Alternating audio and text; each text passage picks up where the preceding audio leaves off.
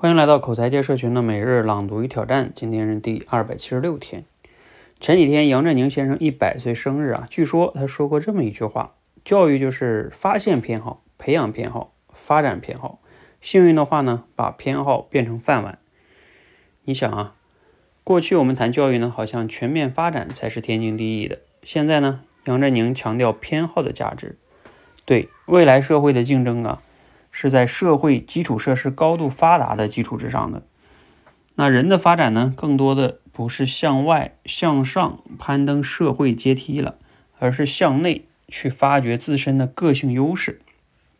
像好的颜值、好的歌喉、好的舞姿、好的口才、好的理解力、好的动作准确度等等等，都能变成优势。你就想嘛，一个农民要是能在自家田地里卖好自家的水果，直播。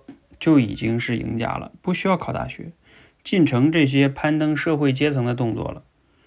所以呢，把自己的偏好发掘出来，然后把它转换成高出天际的个人优势，这是未来社会最美好的一个侧面啊。好，内容摘自于罗胖六十秒哈。读了今天内容呢，你有哪些感想哈？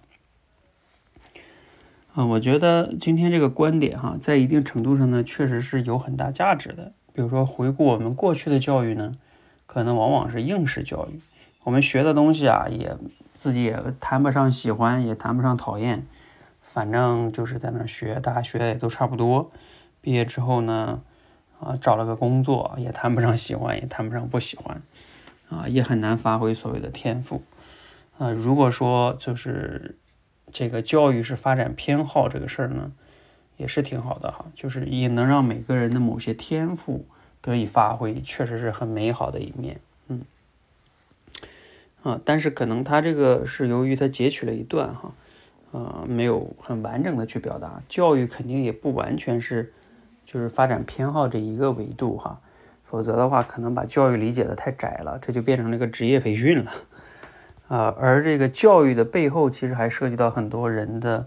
比如说价值观层面的呀，甚至更更全面的这个一些层面，就是现在强调的什么梯形人才，甚至派型人才，就是你要有很多横向的一些认知，比如说对于文化、政治，呃这些很多东西的，包括理科、文理啊，都要有一些认识，然后同时有自己的这些兴趣和偏好的专业的发展，啊，可能才是对人更加好的吧。就像后边这里边讲的，说一个农民在家种地去卖水果做直播就可以了，这也很局限了。因为你就算去一个农民，你不去不去学习，连都不考大学了，你真的做直播就一定能做好吗？就是他的眼界也会受限的哈。所以这个这个观点还是要辩证的来看吧哈。好，我们简单就聊到这里哈，希望对你有思考和启发，欢迎留言一起分享，欢迎和我们每日一起来朗读与挑战，持续的输入、思考、输出，口才会更好，谢谢。